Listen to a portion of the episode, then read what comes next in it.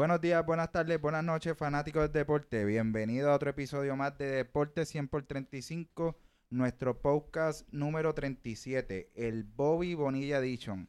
Ya que ayer en Grandes Ligas se celebró el famoso día de Bobby Bonilla, día que se le paga una gran suma de dinero por un contrato que firmó en el año 2000, pero no se preocupen que ya ahorita hablaremos más a fondo de ello. Hoy le traemos un episodio lleno de controversia y muchas noticias.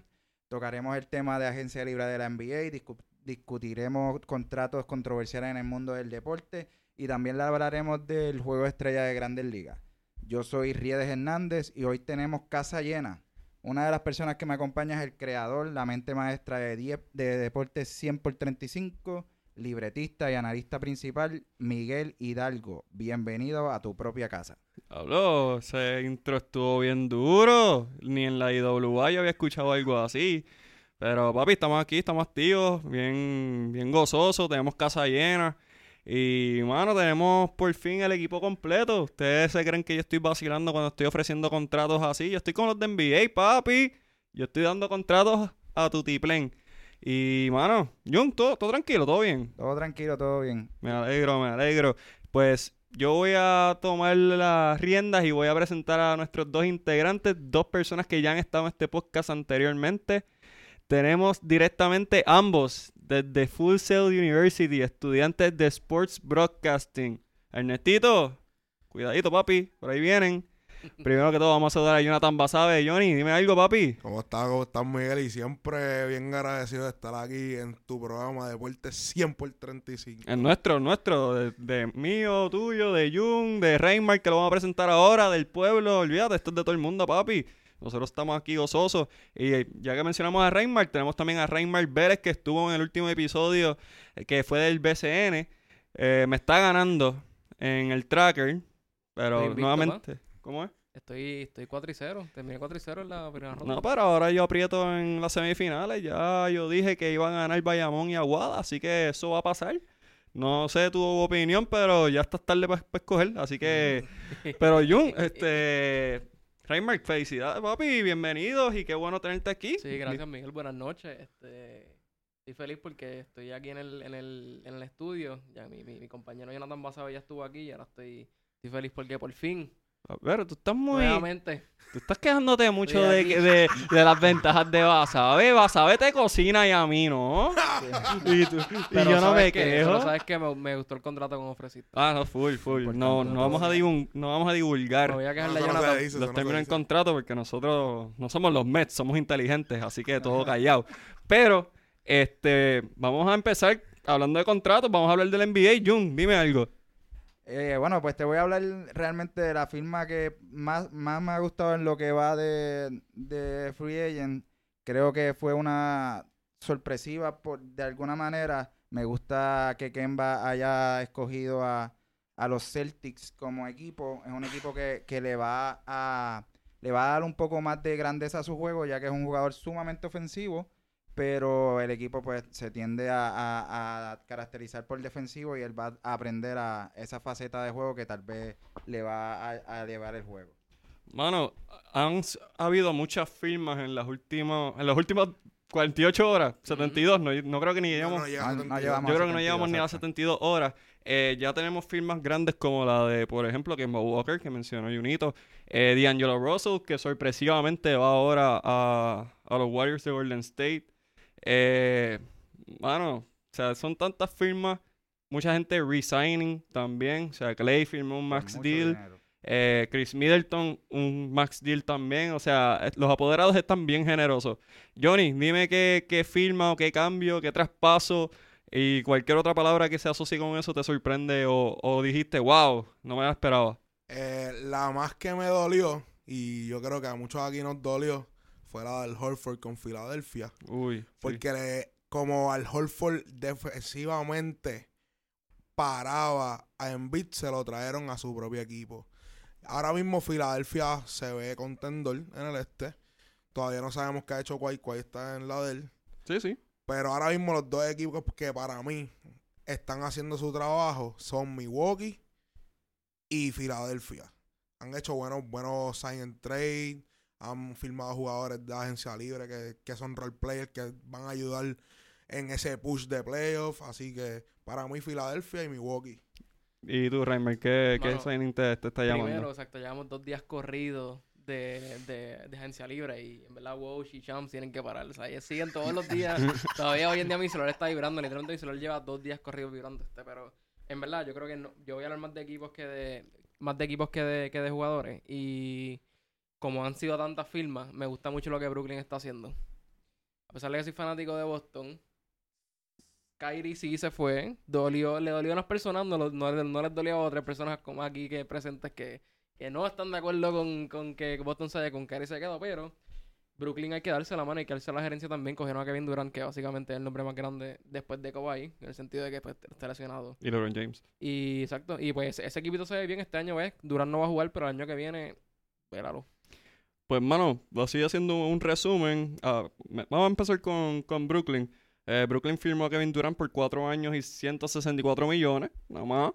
Eh, Kyrie Irving, 4 años, 142 millones.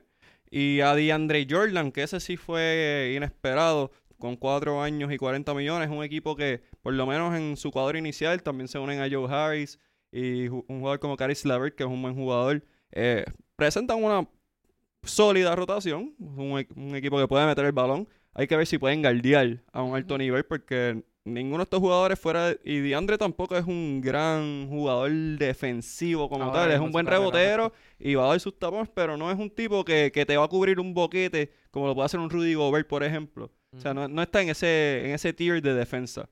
Así que hay que ver y nuevamente Durant está afuera, no va a jugar este año probablemente. Hay que ver cómo, cómo ajustan piezas y cómo Brooklyn va llenando espacios y huecos para, para poder ser contendores. Igual que Golden State. Golden State ahora está en un, full. No quiero decir que es un rebuild, pero está haciendo muchas movidas que son sorpresivas. Por ejemplo, el max deal que le ofrecieron a D'Angelo Russell, cuatro años, 117 millones. Nadie lo vio venir. Ni D'Angelo mismo lo vio venir. Nadie. Entonces dejan ir a Andre Iguodala, que fue un Finals MVP.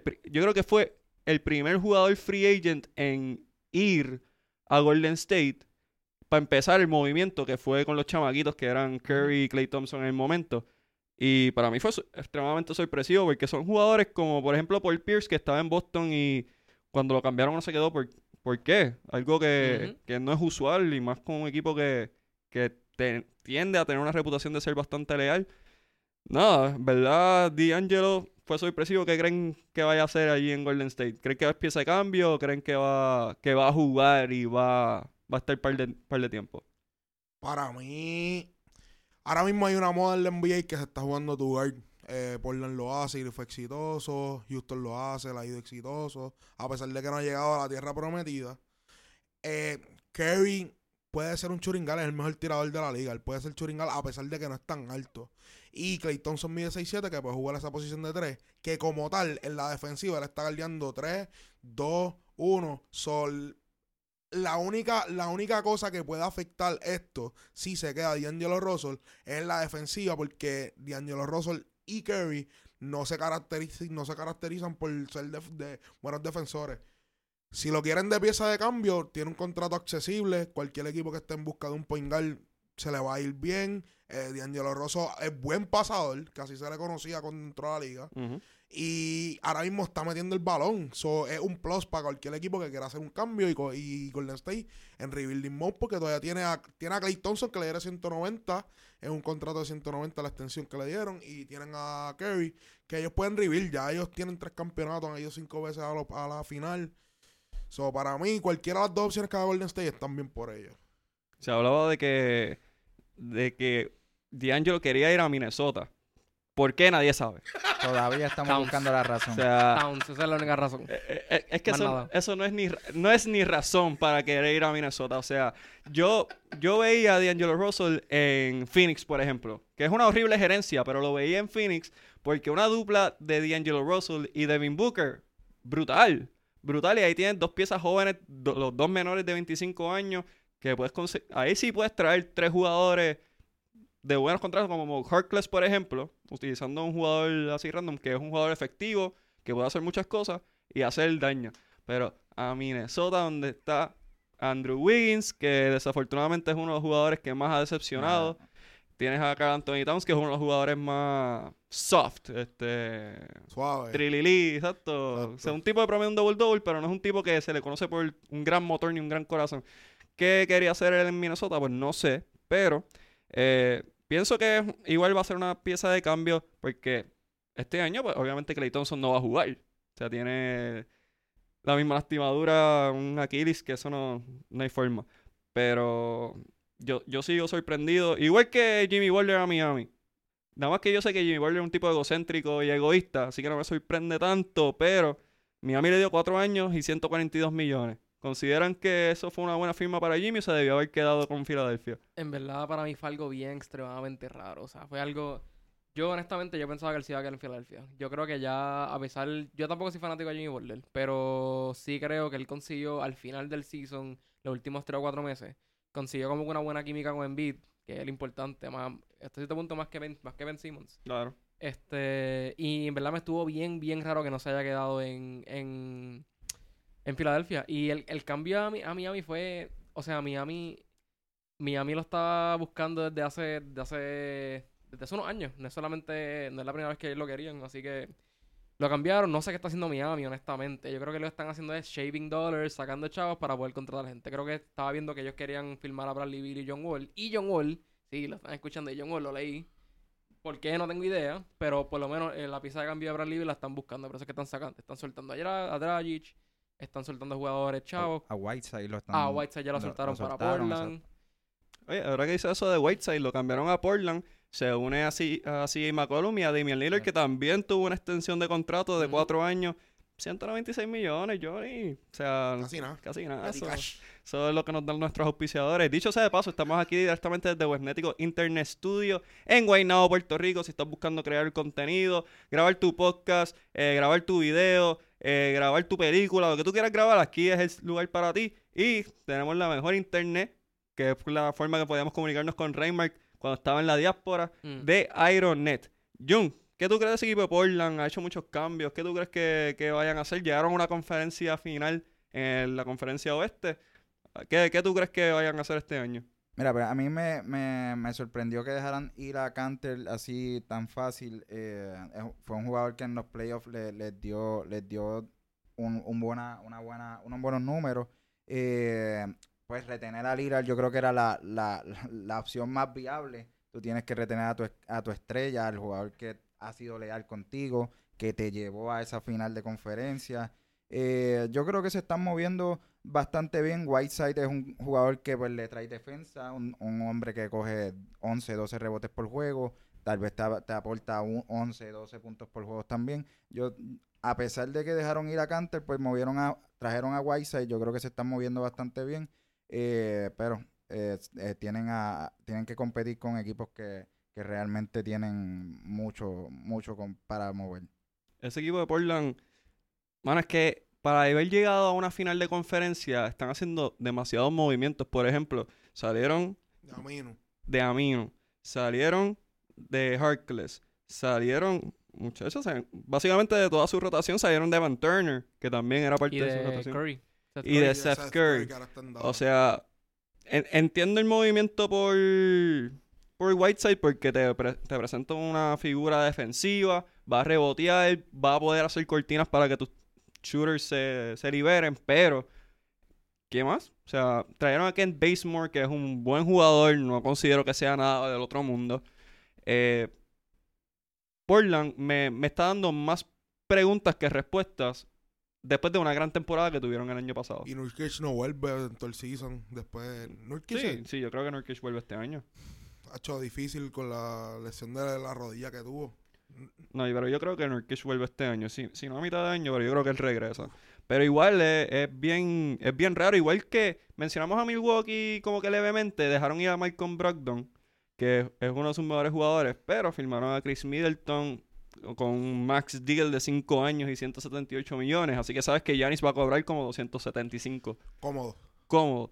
Eh, Pero, y firmaron también a Robin López y a Brook López, que... La dupleta, yo, Llevo, yo llevo diciendo a la Reimer ya a tiempo, diciendo, yo quiero ver esos dos en un mismo equipo. Jonathan lleva diciéndome años, mano, ¿por qué ellos no juegan juntos? Y se le cumplió, pero lleva años de años diciéndome, como que uno es defensivo, otro ofensivo. Y, también, y también por el hecho de que Robin es bench en cualquier equipo, o sea, que puede ser el bench de su propio hermano, o sea, porque si no si fuera un titular eh, indispensable, pues es más difícil, pero él puede ser el, el, relevo de su propio hermano. Y cada cual se complementa, porque Robin es más defensivo que su hermano, que Brook, y Brook es ofensivo si tú necesitas un push ofensivo en los últimos minutos, tú metes a Brooks. Si tú necesitas un push defensivo en los últimos minutos, tú metes a Robinson. Literalmente, cuando ellos, creo que fue Stanford que jugaron, ellos, se, ellos jugaban los dos en la misma cancha al mismo tiempo. Uno era para el fuego, uno era centro. Pero las deficiencias de cada uno eran un complemento y ganaron un montón de juegos. So, a mí, esa dupleta a mí me fascina. Llevo años diciéndolo, años, pero de años. Yo te iba a decir que vieras los videos en YouTube. Ellos jugaron en Stanford, estuvieron ahí bastante tiempo y fueron bastante exitosos. Creo que, si no me equivoco, llegaron a un Final Four. O sea que, pero sí, eh, lleva mucho tiempo buscando jugar juntos y no es la primera pareja de hermanos que lo hace. Los Morris lo hicieron. Y estoy seguro que muchas otras duplas, eso quisieran jugar con sus hermanos si están en la NBA. Los Holidays están fastidiosos. Son tres, no hay forma de firmar los tres. Hablando de, de los Holidays, Drew Holiday y los New Orleans Pelicans están duros. O sea, draftearon a Zion, Cogieron a Alonso, cogieron a Ingram, este, cogieron ahora a Derek Favors, que es una excelente firma, cogieron a JJ Reddick. O sea, este equipo de nada, porque eso es lo que tenían, nada, Anthony Davis part-time, ahora tienen un buen trabuco que puede por lo menos colarse en los playoffs entre los primeros seis spots. Cómodo. Yo, creo que sí. Yo creo que Anthony Davis se va a llevar el GM del año. Porque en verdad. definitivamente. No, no, Gracias, gracias a Anthony Davis. Eh, New Orleans está asegurado, el futuro de New Orleans está asegurado en los próximos seis a, eso yo iba. Eh, eh, fue, o sea, el cambio fue tan genio para la gerencia de ese equipo.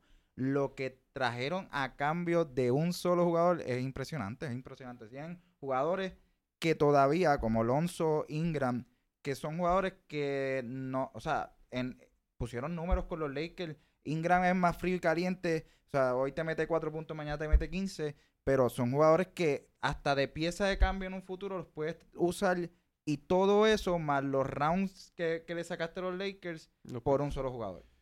¿Sabes, ¿Sabes lo increíble de esto, mano? Que ellos, si ellos entran a los playoffs este año, ellos no se esperaban, o sea, no se esperan entrar, ¿verdad? No se esperan entrar, pero ellos tienen el equipo, tienen la veterana y los jóvenes, y vamos, a poner que Zion es lo que, lo que, lo que Zion se espera que sea, y Ingram para mí es la pieza clave. Obviamente no sabemos, tiene problemas de salud, todavía no ha explotado lo que Ingram, a pesar de que es joven, pero si ellos explotan y ellos entran a los playoffs y lo que estaban esperando era solamente desarrollar a estos jugadores, tienes esos jugadores, entraste a los playoffs y tienes todos los picks que tú puedes usar para conseguir jugadores.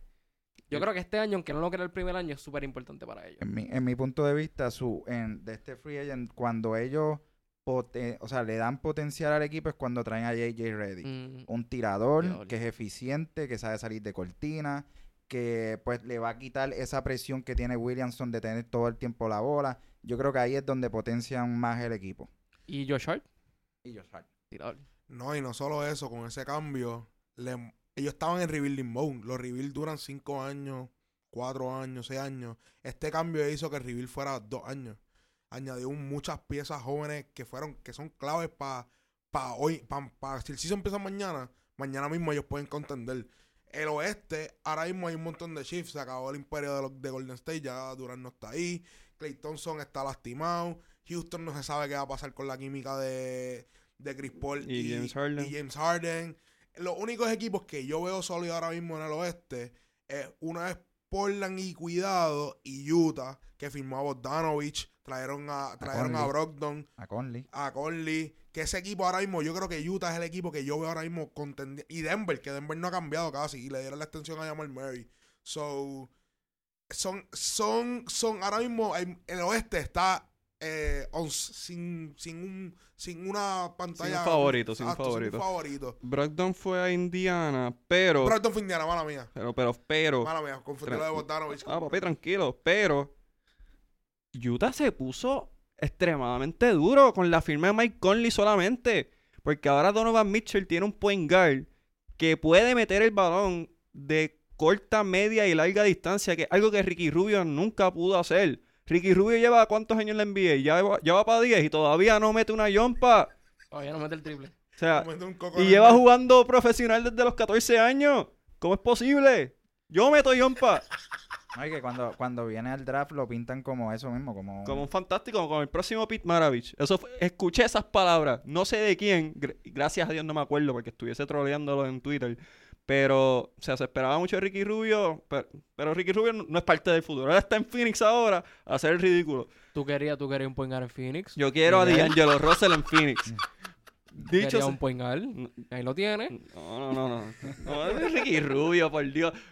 España quiere a Ricky Rubio porque no hay más nada tampoco. O sea, no, no digamos que Ricky Rubio es un jugador elita, no lo ves. Pero Mike Conley es uno de los jugadores más underrated que hay en la historia del NBA. En su historia, no es ni ahora mismo, en su historia. Un jugador extremadamente consistente. Fue a la cara de Memphis junto a Mark Gasol por mucho tiempo. Un tipo sólido, high character, un buen teammate, un veterano que va a enseñarle a estos jugadores cómo ganar. Aparte de eso, pues tienes a Rudy Gobert, dos veces Defensive Player of the Year. Eh, tienes a Bogdanovich, que es un excelente tirador de la de tres puntos. O sea, tiene, hiciste. Ed Davis. La firma de Davis saliendo del banco es excelente. Es un tipo físico que rebotea. O sea, excelente. El, el GM de Utah se la comió. Para mí, Utah ahora mismo es el tercer mejor equipo del oeste. Cuidado si no segundo. Me aventuro porque no sé qué va a pasar con Kawhi. Porque Kawhi es inestable e improbable. Nadie sabe qué va a pasar con él. Así no habla, no dice nada. Sí, no. Eh, literal, yo vi un tweet que decía como que Kawhi va a anunciar que dónde va a jugar porque él va a llegar al training campilla.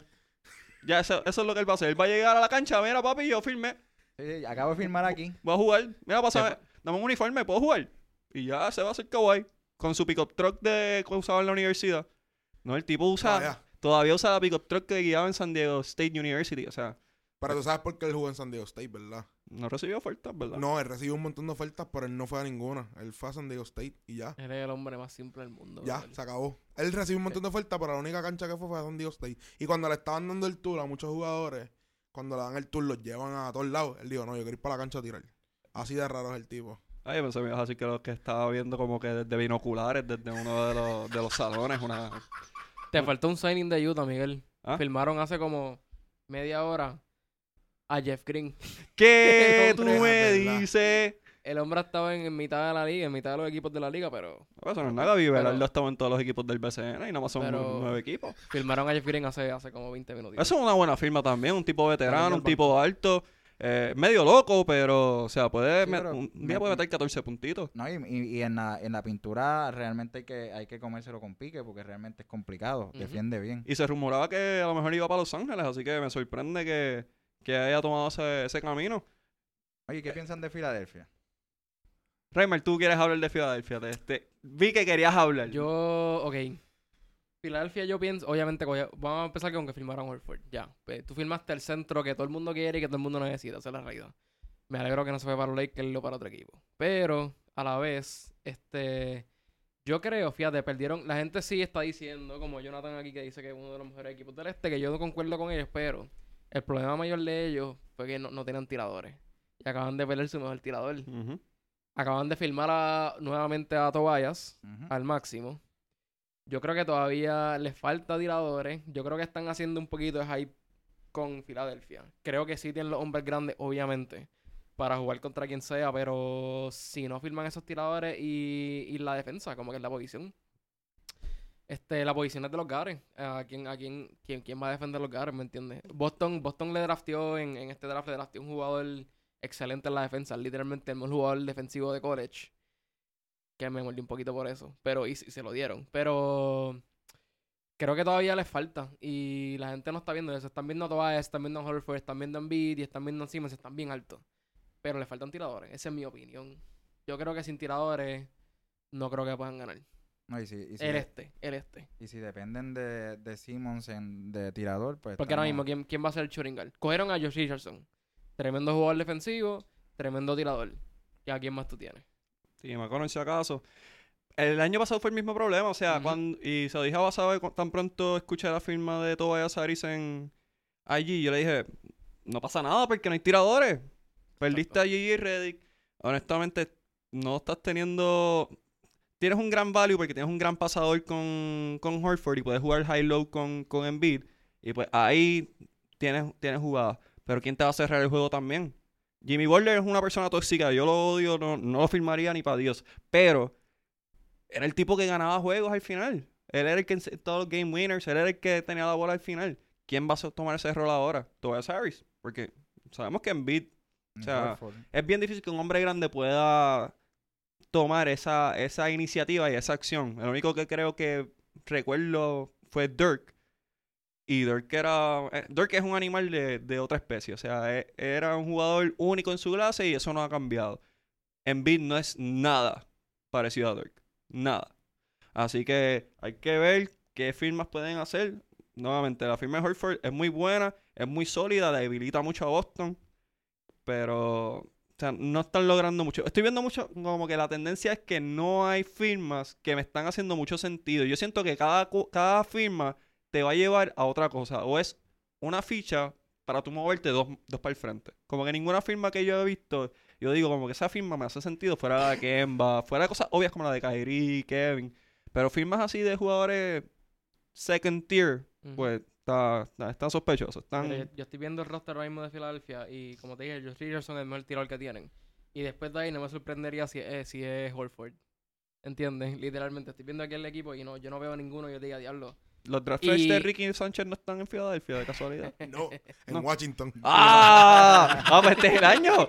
Este es el año, no hay nadie. Oye, volvieron a, a, a firmar otra a Thomas Bryan en Washington y Thomas Bryan jugó bien este año, eso no creo. Y vi que firmaron a Isaiah Thomas, el chiquito, no, no, el, no el Hall of Famer.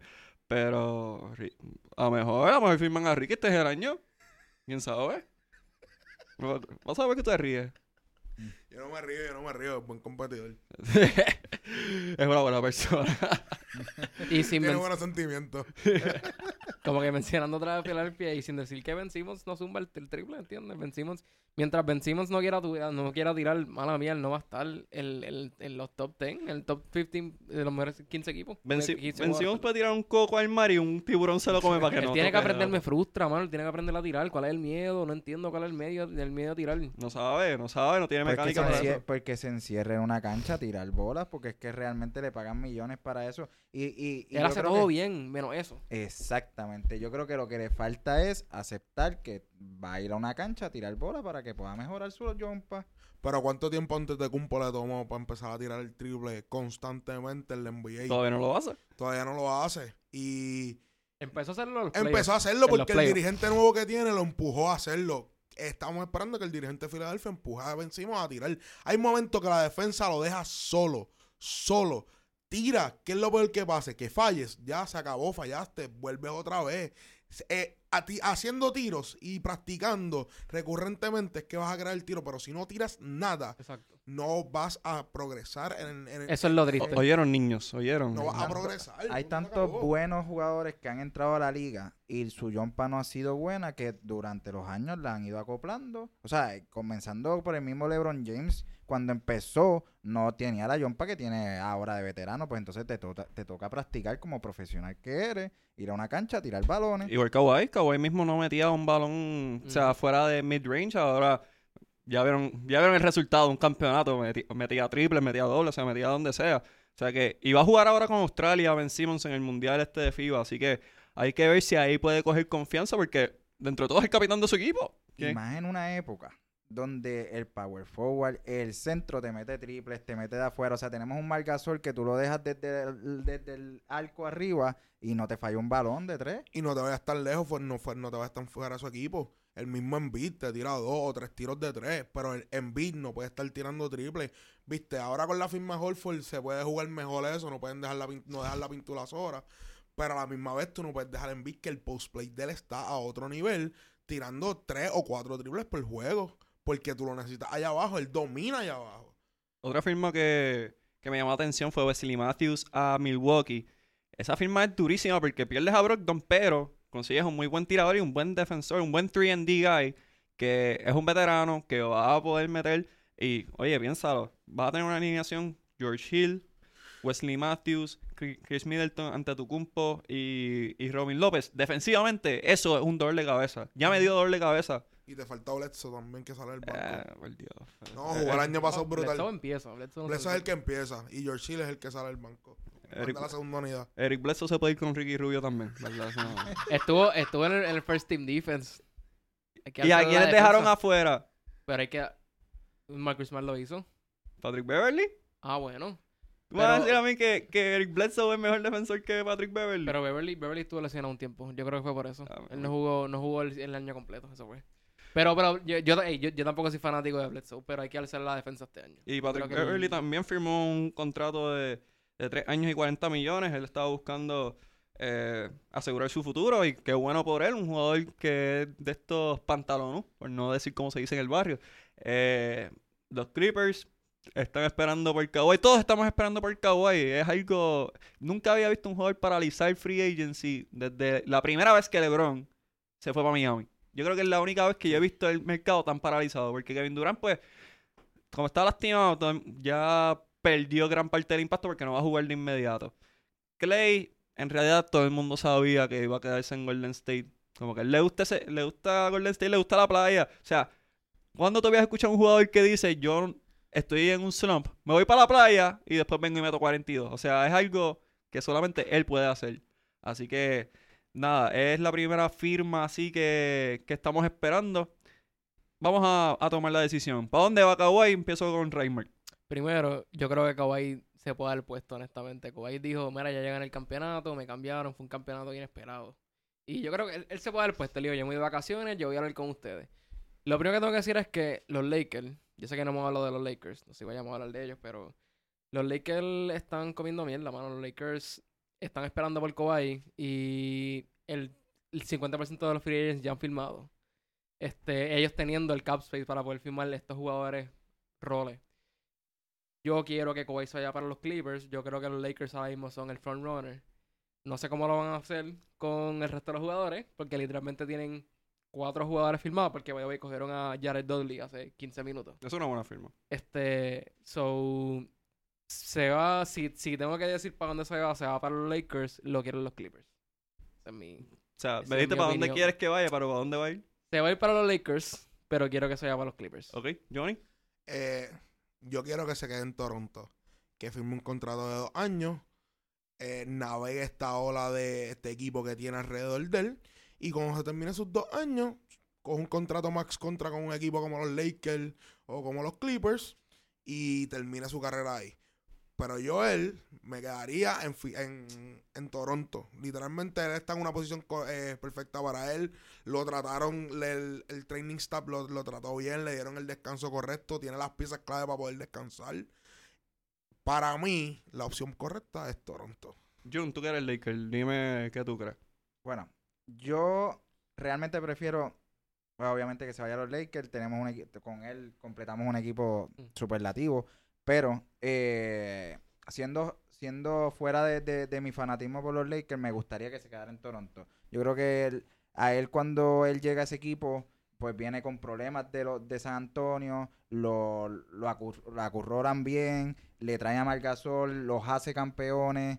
Eh, yo creo que la, la, idea acá del compañero de dos años y, navegar un poco las opciones, yo creo que es bueno. También, pues obviamente, llegas a los Lakers hoy, eres eh, sombra de LeBron James, eh, que a él no le molesta porque no es el tipo de persona que quiere, que, quiere estar en el spotlight. Pero yo creo que quitando el fanatismo por los Lakers, creo que lo más justo sería que se quede allá en, en Toronto. Bueno, yo considero que él debe quedarse en Toronto gana un campeonato, no sé qué más tú puedes querer en un equipo. Es el mismo equipo que estaba el año pasado, el este está todavía wide open. O sea, solamente tienes que ganarle, en teoría, Milwaukee. Porque ningún otro equipo en realidad es contender. Puedes pensar en Filadelfia, pero... Indiana. Ya, hemos eh. Jugaron bien sin Oladipo y Oladipo vuelve este año. Mm. Sospechoso. Y a Brogdon defensivamente. Sospechoso igual. Pero o sea, puede, pueden dar, un equipo puede dar un palo, pero no es, o sea, no lo considero un serio contendiente del campeonato. O sea, tienes el East Wide Open, ¿para qué vas a ir a Los Ángeles? ¿Para qué? para estar con Anthony Davis, LeBron James y nueve jugadores del D-League. Porque eso es lo que vas a poder firmar, nueve jugadores del D-League. Y así no vas a ganar. Se lastima Anthony Davis, que ya es propenso a lastimadura, y te quedas tú y LeBron James. ¿Qué van a hacer? ¿Quién va a tirar? Que también LeBron ya no juega los 82 juegos como antes, los 80 juegos como antes. y Kawhi tampoco es un tipo extremadamente saludable. Kawhi se ha perdido mucho tiempo. Este año se perdió alrededor de 25 a 30 juegos. O sea, no es un tipo que es el ejemplo de salud tampoco. Lo bueno que hizo Toronto fue manejó su tiempo. Y ahí estuvo la diferencia. Por eso que ahí estaba, ahí estaba eh, la diferencia en los playoffs. Los Lakers lo van a. O sea, los Lakers lo van a gastar. Los Lakers lo van a explotar. Le van a sacar el vivir. No, no entiendo, fuera de que seas del área o fuera de que. Yo, eh, yo, tengo una respuesta para eso. Es cuestión de, cuestión de, de Sí, él ganó el campeonato en Toronto, pero no fue que él quiso estar en Toronto, fue que lo cambiaron. Lo ganó el campeonato, fue lo mejor que le pudo haber pasado a Toronto. Fue bien esperado, pero en verdad yo lo quiero en un equipo que no es Toronto, porque yo creo que ya es hora de que él decida en dónde quiere estar, hermano. Yo creo que el tipo ha ganado ya las dos finales. Tiene dos finales MVP, tú sabes, el resumen de él está perfecto ahora mismo y, ya está considerado uno de los tres jugadores de, la liga, pues, solamente por lo que hizo este año. Y yo creo que es como una recompensa a, a lo que él ha hecho. Y en los Clippers, en los Lakers, pues no, no me gustaría mucho, pero en los Clippers, pues me gusta el equipo. El equipo, me gusta el equipo, fue el equipo que le ganó, le ganó, que le, le dio batalla a los Golden State de este año con Durant. Este, con, los Clippers fácilmente pudieron haber llegado quinto en el oeste. Así que yo creo que con Kawhi, con Doc Rivers, con los chavos que tienen para gastar, con las movidas que han hecho, y Kawhi yo creo que sería, no sé, una buena opción. Pero es más por eso, es más por la recompensa. Bueno, que, que, él, que, él, quiere. Lo que sabemos es que le van a dar un contratazo. Y hablando de contratazo, ayer fue un día muy grande para los boricuas, para nosotros. Porque nuestro ídolo Bobby Bonilla cobró nuevamente un millón de dólares por no hacer absolutamente nada. Corrección, 1.9. 1.9 millones por estar sentado en su casa vacacionando, mirando el mar. ¡Qué bello es todo! Si usted no sabe, Jun les va a explicar de qué consiste el Bobby Bonilla Day. Es algo legendario. O sea, yo quiero yo quiero que, ya que hacemos estatuas por cualquier bobería aquí, hacemos por un gallo, hacemos por, por Colón, yo quiero una estatua de la gente de Bobby Bonilla como que en el mismo medio de un pueblo como Naranjito. Dennis Gilbert se llama el, agente. Mira, mira, ese es, el agente, mano. El agente de la historia debería hacer un premio, deportivamente debería hacer un premio en nombre de él por el, mejor contrato de la, vida. Él debe, tener, él debe tener una calle en Puerto... Es más, vamos a crearle un coliseo Olvídate de eso. Vamos a crearle un parque de pelota a este hombre. O sea, ¿cómo tú consigues un contrato donde 2035 yo tendría 45 años y todavía Bobby Bonilla está cobrando? aquí no se habla malo. Reimer violó la primera ley del contrato. Va, va a ser fine. Dicho sea de paso. Quiero que lo sepan. Pero eso está del coño, mano. ¿Cómo tú me vas a decir a mí que todavía le está cobrando? No, no. Jun, dame los detalles porque me, Yo te voy a explicar, yo te voy a explicar. esto fue en el año 2000. Eh, los Mets le debían a Bobby Bonilla, ya con 35 años, 5.9 millones de dólares. Eh, pues eh, deciden cortarlo del equipo. El agente le llega a la oficina, mira, necesitamos cortar el salario de Bobby Bonilla de la, de la, de la nómina. Pues la gente le dice, pues está bien, vamos a hacerlo prograteado. Vamos a, me debe 5.9, vamos a sumarle un 8% de interés eh, por 34 años. o sea, que me vas a estar pagando 1.9 eh, millones de dólares todos los primeros de julio hasta el 2035. Eh, esto, al final de todo esto, eh, Bobby Bonilla estaría cobrando 34 años sin tirar una bola de pelota. para un total, lo que se convirtió de 5.9 se convirtió en un total de 29.8 millones, que sería la cifra que los Mets estuvieran que van a terminar pagando en este en este pues tiempo de 34 años. Este. ¿Qué yo, clase de plan de retiro, pa? Johnny, exacto. Tú mismo te iba a preguntar, como, ¿qué, ¿qué, tú crees de este contrato de Bobby Bonilla? Tú que aquí, Junito y Johnny son de béisbol, Reinmark y yo somos de básquet. ¿Qué tú crees de este contrato? O sea, en el nivel, en uno siendo alguien robarse un chicle en un colmado y siguen siendo lo que pasa en el gobierno de Puerto Rico, ¿en qué nivel está esto de, esta, de estafar? Esto es una estafa. En el momento hacía sentido. Él estaba batiendo punto 60, tuvo problemas en el clubhouse, con el Bobby Valentine. A la misma vez no quería pinchinch en los playoffs, se pasaba jugando cartas en, el locker room.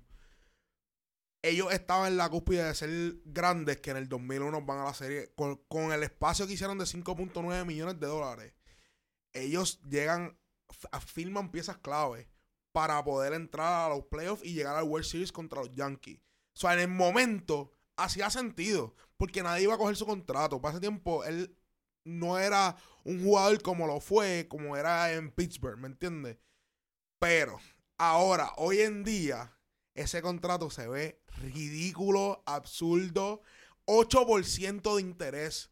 Tú le estás pagando, él, él firmó el primer contrato, si no me equivoco, creo que fue de como de 20 y pico de millones de pesos y tú le estás volviendo a pagar el mismo contrato a través de todos estos 25 años. O sea, tú nunca literalmente te, te desprendiste de él. Él va a ser tuyo hasta el 2035. Y él está en su casa jugando golf, cuidando a sus nietos. Y todos los Julio, era todo Julio primero era cachín, para el bolsillo.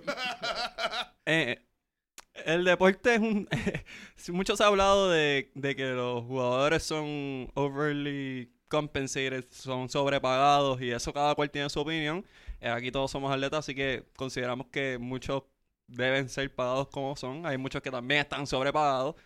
Y durante la historia del deporte ha habido muchos contratos malos. Así que yo quiero simplemente hacer una mención de algunos contratos malos que yo he visto. Y como yo soy un anti-yankee, me lo dijeron en el último episodio y quiero que sepan que ah, los voy a usar de cherry. Todavía le están pagando a Jacoby Ellsbury. Toma para que te enamores. Siete años, 153 millones. Y su última temporada fue en el 2017, donde jugó 112 partidos. Eso se llama karma. Por querer robarte lo que no te pertenece. Así que nosotros tuvimos el curse de Bambino, ustedes están pagando un contrato que...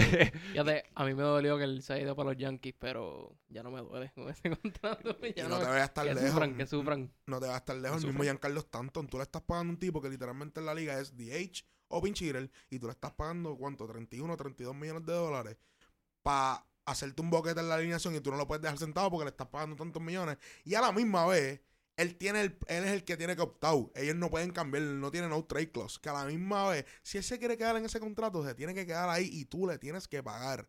Al menos que hagan un contrato y bonilla, porque yo no veo a nadie en Grandes Ligas cogiendo ese contrato tan grande de un punto y se acabó. Es que el único equipo que coge esos tipos de contratos se llaman los New York Yankees y los angelinos de Los Ángeles. También, pero ellos son bien listos también. Ellos a veces, ellos a veces envían jugadores y dicen, mira, yo te voy a pagar cierta cantidad y tú pagas la otra mitad.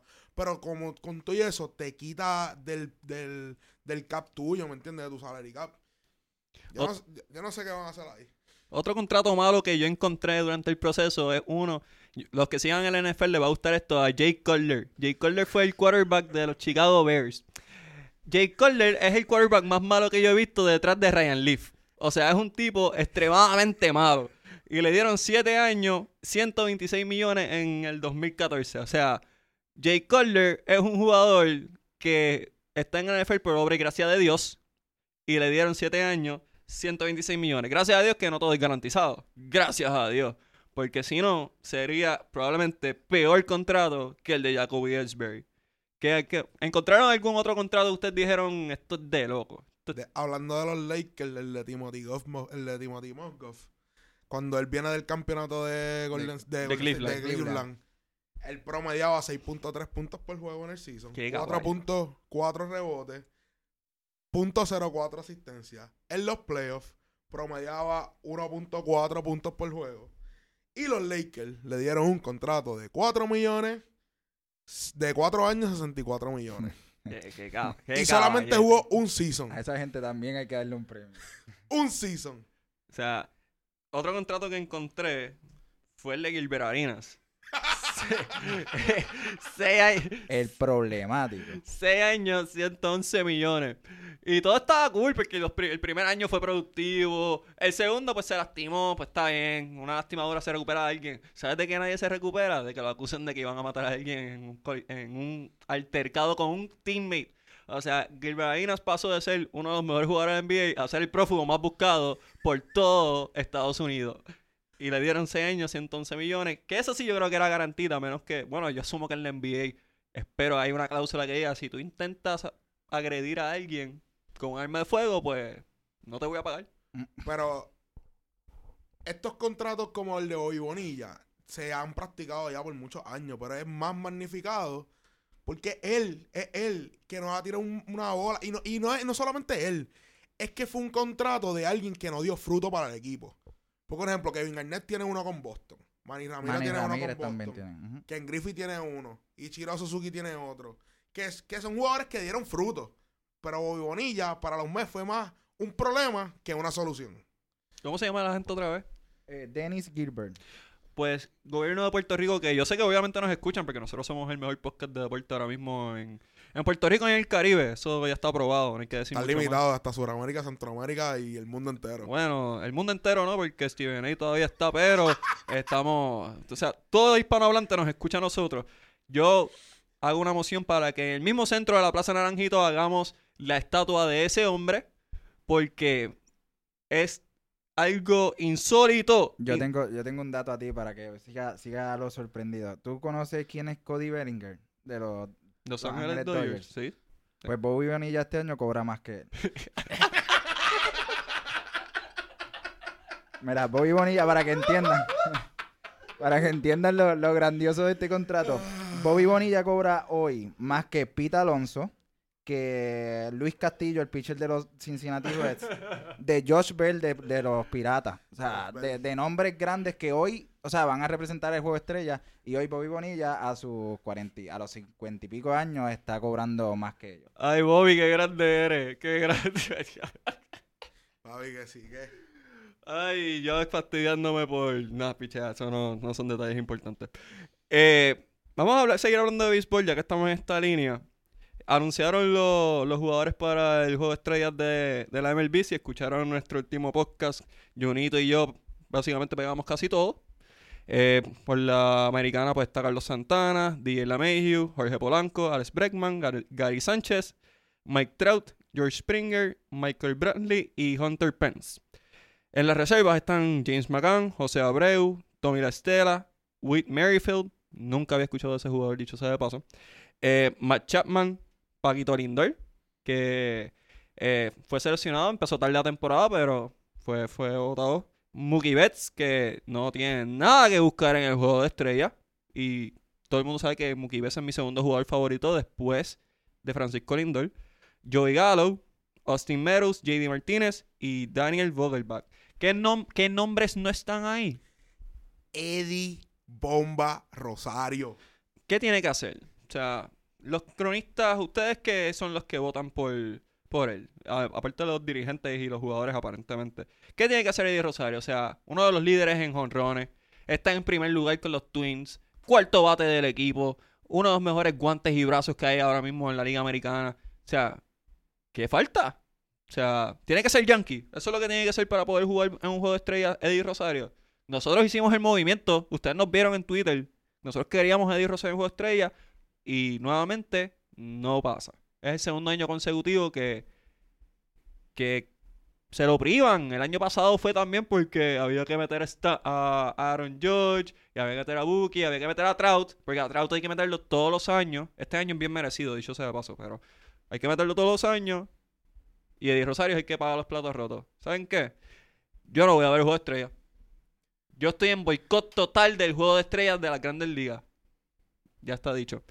Eh, ¿Están de acuerdo con los que con los que fueron seleccionados? ¿Algún otro que ustedes consideren que haya sido excluido injustamente? Bogarts. Eh, eh. Bogarts. Eh, pero yo quiero tocar lo de Eddie Rosario. Dime, dime algo. Yo quiero tocar lo de Eddie Rosario. ¿Cómo es posible que un jugador que está cargando la ofensiva de un equipo, que es el cuarto bate, que es el toletero del equipo, que está primero en su división, no haya hecho el juego estrella. Con el nombre que tú diste, con Whit Merrifield. Whit Merrifield tiene 2.3 de Word. Tiene al bate, ha ido al bate 356 veces. Tiene 108 hits, 11 honor. Lo único que tiene mejor que Eddie Rosario es el, el promedio que es 303. Pero con menos turnos al bate, Eddie Rosario tiene 87 hits, 20 honrones y batea 2.82 con un World de 2.3 igual que él. ¿Qué tiene que hacer Eddie Rosario, como dice Miguel, para poder entrar? ¿Qué más él puede hacer? Él no puede hacer más nada. Él, él, él no puede que, que da de paso, yo fui uno de los, de los primeros que no pensaba que Rosario iba a llegar a ser el pelotero que hoy en día. Yo pensé que iba a ser un, jugador rápido, que daba hit de esquina a esquina, triple, que iba a ser eh, ofensivamente, iba a ser su brazo, siempre se destacó por su brazo, que iba a ser un buen jugador, pero como lo está haciendo ahora, yo no lo veía venir. Y ese hombre se merece estar ahí en el juego de estrella. Reserva o iniciando. es, un jugador que escucha a Tony Tuntun. Es de los míos. Es merenguero. ¿Qué? ¿Saben qué? Estoy molesto. Jun creo que me quiere decir algo de, Eddie. No, yo pienso que eh, es una injusticia total. Un, el año pasado, a la fecha del juego estrella, también lideraba la liga en doble. Eh, el año pasado, pues ya, ya contó con que no le, no le dieron el voto. Este año también le toca sufrir de lo mismo. Y yo creo que también tiene que ver mucho con el equipo porque también tenemos que hablar de, José Berrío, José Orlandito Berrío. Eh, tiene un, un, récord de 8 y 4, 2.89. El ace de ese, de ese mismo equipo que estamos hablando, que está primero en la, en la división, 102 ponches. Eh, y tampoco hace, aunque el año pasado él sí lo hizo, tampoco hace el equipo, lo hace su, su compañero Jake Odorisi, que tienen números similares, pero realmente eh, Berrío, aunque las últimas dos o tres salidas no han sido mm, de las mejores, pero sí con eh, ha, tenido salidas eh, quality starts, como se le dice, por montones. El equipo muchas veces no le ha bateado y yo creo que también es otra injusticia.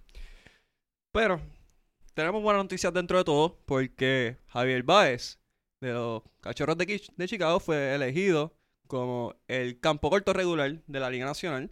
Eh, por mencionar, pues ahí las pegamos todas. Freddy Freeman en la primera base, que el Martel en la segunda, Nolan Arenado en la tercera, Wilson Contreras eh, de receptor, Cody Bellinger, Christian Jerick, Ronald Acuña. Eh, en reservas está Yamani Grandal, JT Real Muto, Pita Alonso, que está teniendo una temporada excepcional. Yo no me hubiese dado cuenta si Basabe o no lo decía. Cobra menos que Bobby Bonilla. eh, Josh Bell, que probablemente también cobre menos que Bobby Bonilla. Mike Mustakas, Chris Bryant, Anthony Rendón, eh, Paul DeJong, Trevor Story, Charlie Blackmon, David Dahl y Jeff McNeil. Son el resto de las reservas. En fin, yo voy a boicotear el juego de estrella. No es nada en contra de Paquito porque es mi jugador favorito y de Javier Báez, que es uno de probablemente según dijo Javier Sabaza en el último episodio, el mejor jugador boricua que tiene ahora mismo Puerto Rico. Mm. Yo no concuerdo, pero lo vamos a tener en las próximas semanas. ¿Qué? ¿Quién quiere el mejor jugador de Puerto Rico? hoy por hoy, Javier Baez.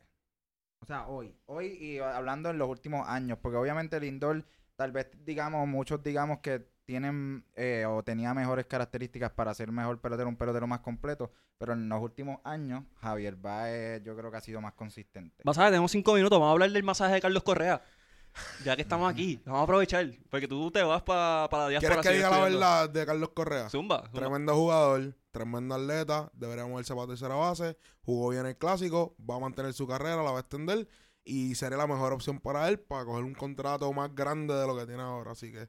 Tengo, tengo a Chris Fuentes de MLB que me dice que esta lastimadora no es porque jugara con poco corto. O sea, esta lastimadora es porque un masaje sospechoso y, se lastimó. Algo unfortunate, eh, que es un freak injury. Esto es algo que no, va, no pasó en el terreno de juego. Que eso no es razón para que él mueva la tercera base. Esa es su opinión. ¿Qué, ¿Qué, tú le contestarías si estuviese aquí con nosotros? Yo le digo, Carlos, de todo corazón, estás lastimado ya varias veces sospechoso. Por favor, muévete a tercera. Ahí vas a ser mejor productivo para el equipo y para nosotros los puertorriqueños. Y cambia de masajista. Y cambia de masajista. Ahí también, también es, parte también de, yo creo que cuando él, él sale a, con su estatura, los campos cortos normalmente tienden a moverse a tercera porque eh, pues ya son eh, se empiezan a poner más pesados, más lentos, estar doblándote a cada rato, las distancias que tienes que recorrer en el campo corto es mucho menos que en tercera base. Lo hizo Alex Rodríguez, lo hizo Carl Ripken. Yo creo que Carlos Correa no sería mala opción moverse a tercera base, como dice mi compañero acá eh, en el clásico lo, jugó bien. que no, no y, tiene, y, tiene, a Alex Bregman, que es su posición natural y la está jugando bien. Va para el juego de estrella. Y es más joven. Eh, ah, no es necesariamente que sea más joven, es que es un tipo que ha jugado toda su vida y se movió para tercera por Carlos Correa. Y Carlos Correa mide 6'4 y ya tiene un, ya se ha lastimado, tiene una lesión en el, pie y tuvo una lesión en la costilla.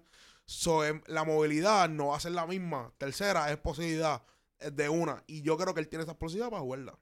Pues muchachos, vamos a, cerrar el episodio aquí. Eh, agradecido de tenerlos aquí. Sé que están de vacaciones, disfrutando de, del cable de Puerto Rico. Están como Madison. Dicho sea de paso, hablando de Madison. Eh, Madison, Basabe, te va a dar un chinchorreo como se supone. No como el que te dio Zuleika, que te llevó para los sitios finos y todo eso. Jonathan Basabe quiere llevarte a chinchorreal a, a donde se supone que sea. No vamos a dar localizaciones porque no nos pagan. Pero estamos haciendo el movimiento. Johnny quiere invitar a Madison a Chinchorreal. Así que ya ustedes saben. Johnny, ¿dónde te pueden seguir? ¿Dónde te pueden taguear en, en las redes para lograr que esto pase? En Instagram, JBasabe1. Vuelvo y repito, en Instagram, JBasabe1. Y en Twitter, JDBasabe. JD en Twitter. Ah, mala mía, en Instagram JD1. Y en Twitter JD Lo vas a encontrar. Raymark, eh, ¿Algún movimiento que quieres que creamos para ti? Obviamente nuestro público es uno bastante poderoso. ¿Algún movimiento que tú quieras, alguna Miss que quieras conocer? Que no sea Denis Quiñones. Mm, fíjate, por el momento no, mano. Pues Reimer, ¿dónde te pueden seguir a ti nuestros fieles fanáticos? Ya... Lo que quiero es irme de chinchorreo con Johnny y, y Mason. todo lo que quiero. La tiro ya, la tiro ya. ok, pues Reimer, ¿dónde te pueden seguir nuestro estimado seguir público? R underscore Veres 12 en Instagram, R underscore Veres 12 en Instagram y en Twitter RHI Ray underscore Vélez 12. A mí me pueden seguir en Miguel HR3 en Instagram, Miguel HR22 en Twitter. Y pueden seguirnos en Deporte 100 por 35.